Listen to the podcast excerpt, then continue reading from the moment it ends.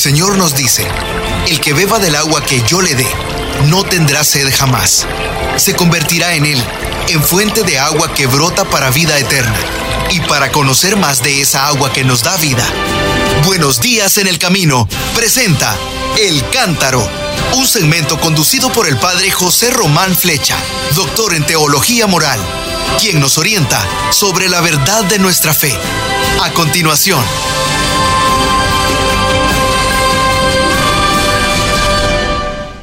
Mis queridos hermanos, buenos días para unos, buenas tardes para otros, como siempre. Aquí buenas tardes, porque son las 4 de la tarde y cuánto, y tres minutos o cuatro, no sé bien. Soy el padre José Román Flecha, sacerdote diocesano de la diócesis de León en España, como ya saben, pero me encuentro en el bellísimo, santísimo e impresionante monasterio de Nuestra Señora de Montserrat, que dentro de poco va a cumplir mil años me parece, ¿no? Un milenio. Y hoy tengo aquí a, unos alumnos, porque saben que aquí estoy impartiendo clases, estoy impartiendo un curso de teología moral fundamental. Y tengo unos alumnos que no sé si me toleran, pero hacen como que me tolerarán, porque son buenos. Todavía no me han arrojado de aquí del monasterio. Y uno de ellos ya lo he tenido otra vez, ¿Cómo te llamas tú, hermano mío? Abel, Abel. Se llama Abel. ¿Se acuerdan el Abel de la Biblia? Que era un santo y lo martirizaron. Este es un santo, pero todavía no lo hemos matado, no lo hemos martirizado. ¿De dónde eres, Abel? De aquí, de cerca de Barcelona. Cerca de Barcelona. Sí. Y, antes de ser monje, ¿qué eras? A ver. Bueno, mis estudios son de ingeniería, de ingeniero técnico de instalaciones y estaba trabajando, antes de entrar justo en el, en el, monasterio, estaba trabajando en el aeropuerto del Prat, de aquí de Barcelona. ¿De verdad? Sí, sí. Y yo que he viajado tanto en avión al Prat y nunca te había conocido allí en el aeropuerto, estarías escondido. Es que hay mucha gente. Hay mucha gente. allí. Oye, eso me parece muy interesante. Un joven monje al que tengo de alumno y que es ingeniero. Oye, ¿tú crees que el Señor puede llamar todavía a, a gente como tú, a ingenieros? Porque en otro tiempo llamó a pescadores a la orilla del lago. Y ahora resulta que llama a ingenieros como tú, que trabajaban en un aeropuerto. Y el Señor le dice, a ver, ven y sígueme. ¿Es así la cosa o no? Sí, sí, sí. Hombre, no, no te manda una carta ni te lo dice así muy claro, pero bueno, él se hace entender, él se hace entender con su palabra. El Señor se hace entender. Bueno, vamos a dejar a ver por un momentito, porque tengo aquí a otros dos. A ver, otro alumno, ¿cómo te llamas tú, querido alumno? Y sin embargo, amigo. Josep Antoni. Josep Antoni, que eso en, castellano será José Antonio. Sí, digo yo. José Antonio. ¿Y tú de dónde eres, Josep Antoni? Pues soy de un pueblo de Valencia. Ah, de Valencia, no eres de Cataluña. bueno, casi. Nací en ese pueblo de Valencia que se llama Elda. ¿En? Elda. Elda. Elda Petrel, que es un pueblo de, zapateros. Elda Petrel y comarca. Y comarca, claro, yo he pasado por ahí en el tren, en el AVE, yendo a Alicante después a, a Elche y a Torrevieja cambia un poco el producto. En Elda es calzado de señora lo que se fabrica. Calzado de señora hacen en tu pueblo. Y en Elche, que en Elche, que nos habló de su experiencia en Elche, es más calzado de caballero. Hacen calzados de caballero y hacen esos de la garra del, del, tigre. Y deportivo. Y deportivos, sí, sí. Y los venden en Estados Unidos. En todas partes. En todas partes del mundo mundial. Así que tú eres de ahí. ¿Y qué eras antes de ser monje? Mm, Cristiano era antes, cristiano era soy cristiano, menos mal, menos mal. a ver, también era cristiano. Era profesor, profesor de secundaria. Profesor de, high school, profesor de secundaria. Mira, ¿y, ¿y qué enseñabas? ¿Qué materia? Era profesor de psicopedagogía. Psicopedagogía, ¿qué será eso? Psicología escolar. Ah, psicología escolar. Bueno, ¿Y, alumnos de qué año? ¿De primero, de segundo, de tercero? ¿O todos? ¿O cómo? Depende del curso. En cada instituto pues, eh, tenía unas necesidades y se adaptaba el servicio pues, a, las necesidades de cada centro. Ya, ya. Pero a ti, a ver, ya sabemos que Dios no le mandó una carta. Le llamó de otra forma que no nos ha dicho todavía cómo. Pero a ti sí, el Señor te mandó una carta para que dejaras aquello y vinieras a este monasterio tan hermoso que paso de nuestra vida, que respiración no está tomada del aliento divino. A ver, no he entendido. Que nuestra respiración no está tomada del aliento divino. ¿Qué, qué parte de nuestra vida... Ah, al revés. ¿Qué parte de nuestra vida no está tomada del aliento divino? Muy bien, eres un buen alumno. Gracias, padre. De nada. bueno, pero ¿y cómo, cómo te llamó el Señor para venir al monasterio? Porque hay muchos jóvenes que nos están escuchando, que van manejando ahora, van al trabajo. Cuéntales un poquito.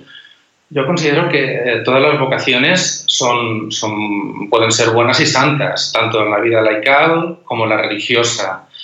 Eh, durante un tiempo estuve participando de los círculos de formación del Opus Dei. Nos juntábamos los amigos, hablábamos de la palabra de, de Dios, comentábamos el Evangelio y luego nos íbamos a, a, pasear y a comentar pues, las particularidades de la vida de cada cual. Y un día eh, sentí la llamada a participar de la vida religiosa y en concreto de, la vida religiosa en este monasterio benedictino de Montserrat. Me puse en contacto con el maestro de novicios, empezamos las entrevistas, eh, le dimos continuidad y, y, ese enamoramiento pues está, está convirtiéndose en una flor muy bonita. Qué bonito. ¿Y cuánto tiempo llevas aquí en el monasterio? Es el cuarto año. El cuarto año. ¿Y estás haciendo noviciado? ¿O qué? El segundo año de noviciado. Segundo año de noviciado. ¿Y antes del noviciado, entonces qué hay? El postulantado. Ah, postulantado. Postulantado, de postulare, en latín, que significa pedir, que se debe ser un tiempo así como un tiempo de prueba. De... Sí, hay un postulantado interno y otro externo. Primero se hace el externo, ese llamar a la puerta desde fuera, Ajá. de quien quiere entrar, y una vez dentro se sigue llamando a la puerta con la idea de perseverar y, y, confirmarse en la vocación. Vamos a ver, seguramente que desde Denver, Colorado o desde Las Vegas nos está escuchando Willy o nos están escuchando Jimmy y dicen, esto que dice Josep Antoni, José Antonio, me está gustando. Si él tiene el deseo de consagrarse a Dios como tú, ¿qué tendría que hacer? Conocer el entorno religioso de su... Conocer un monasterio. Por, por favor. El de sí. Saint Saint Manrat, por ejemplo, sí, sí, bien famoso en Collegeville. Sin prisa, pero sin pausa. Ponerse, buscar, buscar y ponerse en contacto y perseverar. Y perseverar. Y hacer oración. Decir, Señor, Señor, no me dejes solito. Cada día. No me dejes que me hundo en el mar. Cada día, cada día. Cada día hay que hacer oración. Bueno, así que tú llamaste aquí, has hecho ya dos años de postulantado, llevas dos años de noviciado, ¿y, y qué viene después de eso? Los pasos siguientes. Está el juniorado. Eh, se, se juniorado, que, bueno, bien, junior, eso lo saben también en inglés. Sí, sí. Juniorado es que son los jóvenes eh, consagrados o algo así. Jóvenes somos toda la vida porque toda la vida estamos aprendiendo. Y de hecho, la regla de San Benito especifica que somos novicios toda la vida. Ah, qué bien. Pero bueno, dentro de esa, ese noviciado, pues eh, hay diferentes fases y antes de la, de la um, profesión solemne está pues el tiempo de juniorado. Muy bien. Eh, a ver, no le pregunté en qué, en qué año está, en qué etapa de esas estás. Estoy en... ¿Estás en postulantado, en juniorado bueno, o en noviciado? Ahora, ahora, en el pasado mes de agosto, he hecho justo el paso entre el postulantado y el noviciado. Ah, estás en noviciado. Sí. Muy bien. He hecho un año de postulantado, de, de estar conviviendo con la comunidad y eso, y, y ahora, desde agosto, estoy como novicio. está bien eso. Me recuerda a un, un amigo mío que dijo, bueno, yo vengo aquí a dar un tiempo clase aquí en la universidad y luego veremos si nos gustamos mutuamente. sí. Si ustedes me gustan a mí, yo les gusto a ustedes y ahí vemos los pasos que tenemos que dar. Sí. Bueno, y después aquí tengo otro que también tiene cara de joven, pero claro, como nos has dicho que San Benito dice que somos jóvenes toda la vida, pues vénganse a este monasterio todos, oigan. a ver, ¿tú cómo te llamas? Sí, mi nombre es Pablo, eh, soy de Casa de la Selva, tengo 23 años y Casa de la Selva está un, es un pueblo que está un, al, al, lado de Gerona, ¿no? Al lado de Gerona, que es otra provincia limítrofe, limítrofe con la de Barcelona, sí. la misma región. Sí. Bueno, y o sea que no eres de por aquí cerca. Bueno, y, y Josep Antoni más lejos todavía. Sí, sí, somos de lejos. De lejos. ¿Y cómo es que estás aquí? Pues porque realmente Dios existe. Está aquí porque Dios existe. ¿Han oído nuestros oyentes? Aquí Pablo, Pau en catalán, está aquí porque Dios existe. Ante eso ya no sé qué más preguntarte. y ese Dios que existe, claro que existe, ¿cómo no? claro que existe. Fíjate lo que dice el Papa Francisco, que no seamos tan ingenuos a los que dicen, es que ahí no puede estar Dios. Dice, ¿quién es capaz de decir, ahí no está Dios? Y si está es porque existe, claro. ¿Y, y qué hizo Dios para, para, decirte que podías venir a un monasterio? Pues realmente a mí me gustaría contar que realmente yo no creía en Dios, no creía ni en la Virgen, ni en Jesucristo, ni nada. ¿Y, ¿y en ti creías en ti mismo? Seguramente tampoco. Claro, estaba y... yo esperando esa respuesta.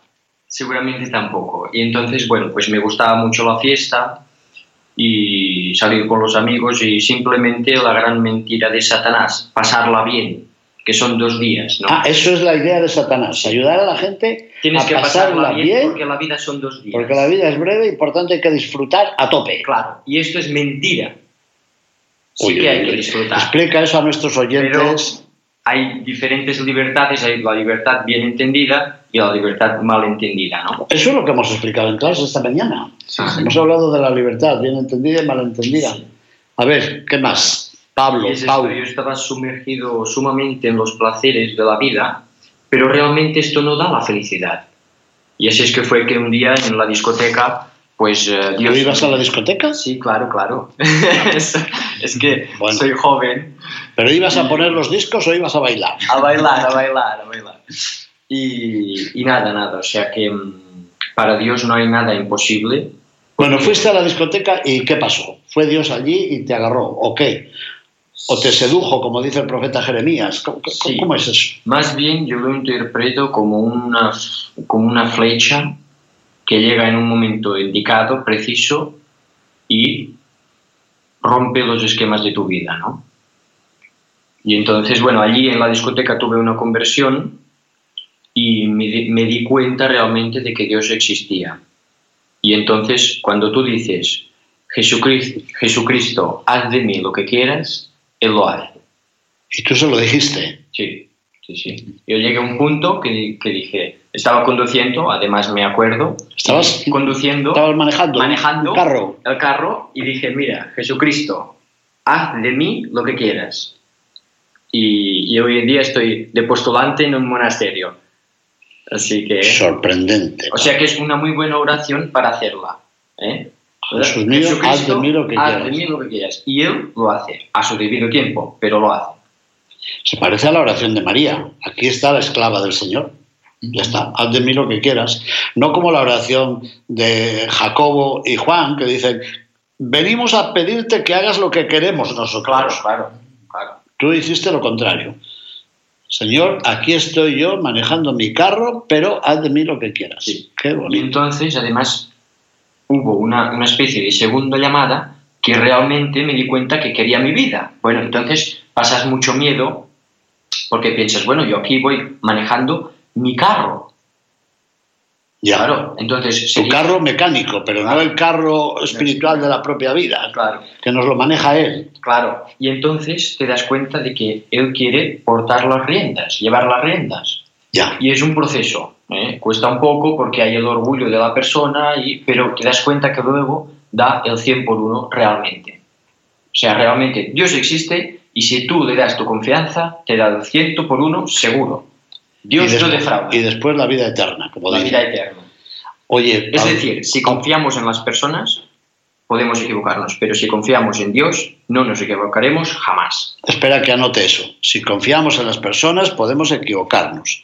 Pero si nos confiamos en Dios, no nos equivocaremos jamás. ¿Me lo ha aprendido bien? Sí. Pues qué hermoso.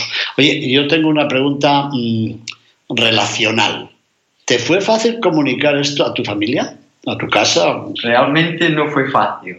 No fue fácil porque, bueno, mis padres están separados y, y mi Tus padre- padres están separados. Sí, O sea, de una familia de separados puede salir una vocación a ser monje también. sí. Ah, eso me parece muy bien que, que nos lo recuerdes. Porque a veces la gente me dice, bueno, ha fracasado nuestro matrimonio, por tanto nuestros hijos ya no pueden ser creyentes. ¿Tú qué dices a eso? Que para Dios no hay nada imposible, realmente nada. Me suena a mí esa frase también. Para Dios no hay nada imposible. Bueno, ¿y cómo reaccionó tu familia? ¿Qué dijeron? ¿Estás Pues- loco? Sí, ¿Así? ¿Acerté? sí, sí, sí. Estás loco, eh, te han comido la cabeza, eh, de Jesucristo no sé qué, bueno. y bueno, fue un poco difícil, pero ha valido mucho la pena y aún lo vale, así que y aquí, y aquí, estás. Oye, a ver, ¿a ti qué te parece de, de, de, esta, de esta historia de vocación, entre comillas, que nos ha contado Pablo? Pues precioso, precioso. Con tranquilidad, ahora que estamos en secreto y no nos oye más que un millón de personas. ver, cuéntanos tu opinión. ¿Qué, qué sientes? ¿Qué, ¿Qué, impresión te produce esta confesión que nos acaba de hacer Pablo? Bueno, pues me parece precioso, precioso mmm, por el encuentro que ha tenido él con Jesucristo y que ojalá lo tengan muchas personas para cada uno con su vocación, con la, que Dios le, llame, ¿no? Y bueno, mmm, ha sido duro por lo que veo eso, ¿no? La, su, la decisión suya y comunicarlo en casa y eso. Pero Dios ayuda, Dios ayuda y, y bueno, también veo, siempre hay, en todas las vocaciones, hay, por ejemplo, en la religiosa hay, hay similitudes, ¿no? Entre una, lo primero es el encuentro con, con Jesucristo y, y, eso que ha dicho de que te rompe los esquemas, ¿no? Nosotros vamos en el mundo, bueno, pues yo me tengo que, tengo que estudiar, tengo que buscar un trabajo, tengo que casarme, te, está todo, todo, un poco estructurado, ¿no? Y, y viene el Señor y dice, sí, eh, la agenda la tengo yo. Eh, sí, yo, yo, yo manejo, pero, pero no como un dictador así, ¿no? Claro. sino por, con amor. Con amor. Él lo hace Exacto. con amor. Lo que es curioso es que, por lo que ha contado, pero le dejamos a él que luego que me rebata, que, que parece que Pablo no era de acción católica, no estaba en ningún círculo de una congregación religiosa, parece que no era muy piadoso, y el Señor dice, como tú quieras. Yo tengo mis planes y yo te espero donde tú estés, no donde yo estoy. Yo estoy en la iglesia, yo estoy en el sagrario. Como tú no vienes aquí, yo voy a ir a ti. Si tú vas a la discoteca, allá voy yo. No sé si me estoy equivocando, Pablo. Es exactamente así. Es exactamente así. Es exactamente así. Sí, sí. Realmente. Pues es que el Señor nos busca donde estemos. El Señor nos busca. Nos busca. Josep Antoni, ¿Tú estás de acuerdo con esto? Nos busca y nos encuentra.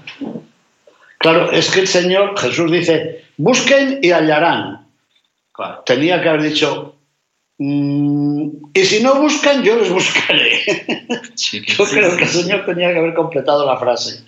Él nos buscará y habrá que esperar a que Él llegue y, y no ponernos los tapones en el oído. Habrá que escuchar porque él, él habla y vaya Curios, habla. Curiosamente también la, la, regla de San Benito, la primera norma, digamos así, entre comillas, sería escucha. Porque cuando el corazón está predispuesto a escuchar a Dios, Dios se sirve de las personas para transmitir el mensaje que quiere para tu vida también. Entonces también es muy importante tanto el silencio como la escucha. Así es. Dentro de dos domingos, en el domingo 31 del tiempo ordinario, la primera lectura de la Santa Misa, tomada del Deuteronomio, comienza así, escucha. Escucha Israel, el Señor tu Dios es el único Dios y lo que sigue, amarás al Señor tu Dios con toda tu vida, con toda tu alma y con todas tus fuerzas. Tienes razón, Pablo, porque es que siempre pensamos que hemos de escuchar a Dios, pero es verdad también que Él nos escucha a nosotros. El Señor no es, no es sordo. Josep Antoni, tú llevas callado mucho rato. Entonces, sí, ¿A ti qué te dijo el Señor? ¿Cómo te dijo? Déjalo todo y ven, déjate ahí de psicosociopedagogía y vente conmigo, ¿o cómo? Es, es, es, más un continuo, es más un continuo. En psicopedagogía se hace un trabajo de servicio a los demás, se mira por el alma, en tanto que, que está, está la persona entera, íntegra, y se mira de, de facilitarle pues, su, su progreso en la vida, en cuanto a los estudios, en cuanto a las relaciones, eh, eh, por lo tanto, para mí ha sido un, un, un, paso natural. ¿Un paso natural? Un paso natural. No lo creo. Es un, es un salto en el vacío, es un salto mortal. Es lanzarse aquí desde las, las piedras, las montañas de Montserrat. Para mí ha sido más reposado. Sí a que ver, se me ha pedido parar más atención al día a día, escuchar con atención, estudiar con atención, ponerle interés a, a la vida, madrugar un poquito más pero ha sido un paso, no, no me ha cogido de susto ni de espanto, gracias a Dios, porque, porque para mí ha sido, ha sido un amor tranquilo, un amor como, como el de los esposos, como el del esposo por la esposa, que es la, la iglesia, pues de la misma manera eh, creo que, que, me ha mimado eh, porque no estaba para sobresaltos. Bueno, así hablan tres jóvenes monjes. Bueno, no sé si son monjes monks to be, están en camino para ser monjes, están preparándose.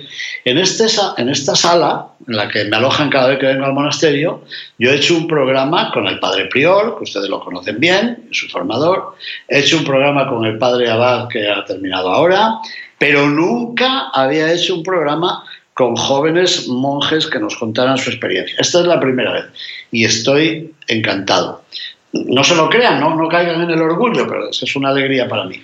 Pero les quiero hacer una pregunta, la misma para los tres y como quieran, por el orden que quieran. Hay gente que nos escucha en este programa que con frecuencia me dice, padre, yo no sé orar, díganme cómo tengo que orar. pues estos jóvenes que acaban de entrar aquí de la vida del mundo mundial, pues resulta que que hacen oración y a lo mejor pueden decirnos un poquitito de su oración. El cómo, el cuándo, el por qué, qué sé yo. ¿A quién pregunto primero? Empezamos. A ver, Josep Antoni. Empezamos rezando matines a las 6 de la mañana, seguimos con laudes a las siete y media, la misa, que es la hora central. Claro. Tenemos luego la, hora entre día, ya sea eh, prima, sexta o nona, las vísperas por la tarde y las completas por la noche. Eso sí, eso es el esquema de la oración litúrgica de la Iglesia, que es muy interesante y lleno de resonancias bíblicas, de los salmos, de los santos padres. Y tu oración personal puedes añadir un poquito más. Esa es la oración oficial, ritual.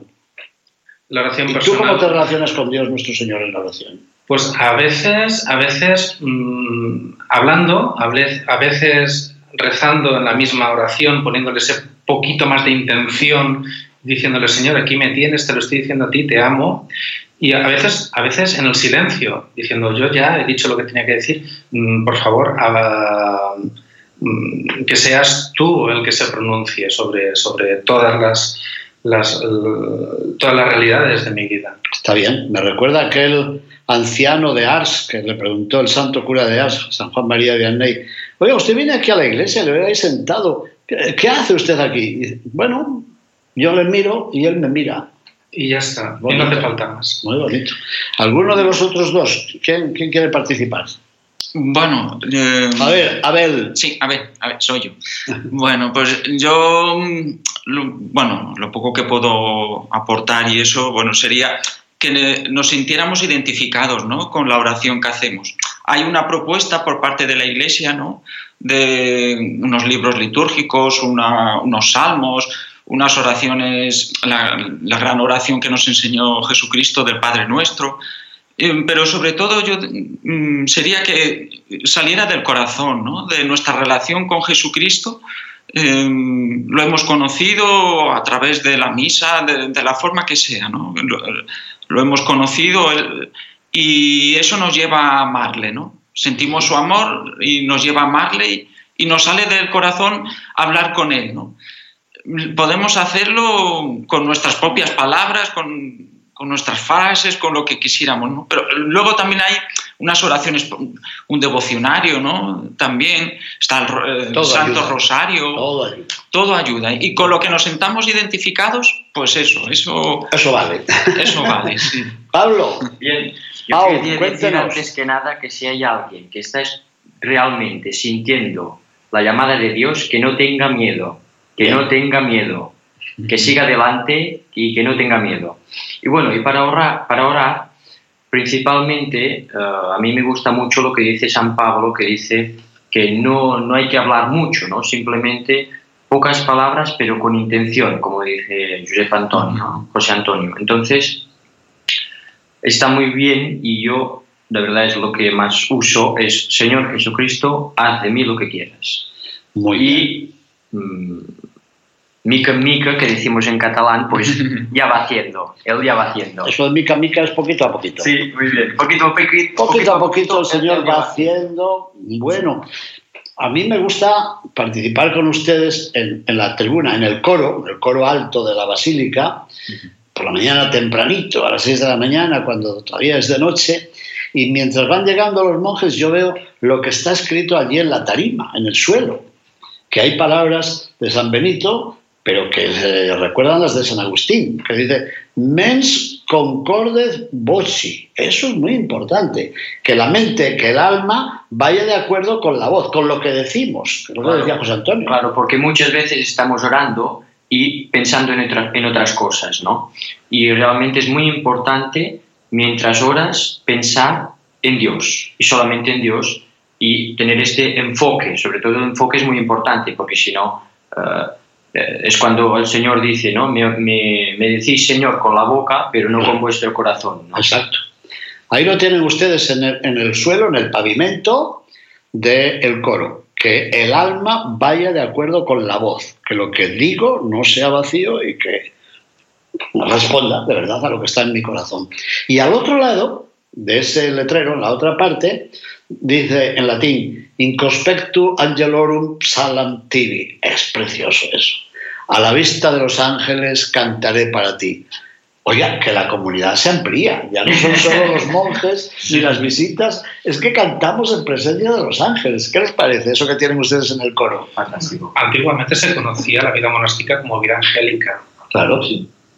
Vida angélica, aunque ustedes tienen un, un, un, cuerpo ahí de forzudos, bueno, y además los ángeles a lo mejor son forzudos, porque los pintamos siempre tan esmirriados que parece que no, que no son espíritus que merezcan la pena. Bueno, qué bonito. Lo malo es que tenemos que terminar, porque de, de allá de, de, la cabina nos dirán, pero bueno, ¿hasta cuándo piensan estar hablando estos jóvenes monjes? A ver, José Antonio quiere decir otra última cosa. Sí, si me permite, eh, nos comentó que eh, sus oyentes estaban rezando por nosotros. Ah, sí, ayer me lo dijeron. Y, y entonces eh, quería agradecer todas estas oraciones, estas plegarias a los, a los oyentes, a todas las personas que nos están escuchando. A los que no lo han hecho, pues lo pueden hacer a partir de ahora. Y por supuesto, cuentan con nuestra intercesión, con nuestra plegaria. Muchas gracias. Bien, dilo porque cuando yo digo que oramos por ellos, yo creo que no me lo creen. Pero ahora que lo has dicho tú, pues lo creen. Estamos sí, orando sí. también por todos ellos. Hermanos, esto ha sido esta conversación tan deliciosa con estos tres jovencísimos monjes. Muchas gracias y bendiciones. Buenos días en el camino presentó El Cántaro con el padre José Román Flecha.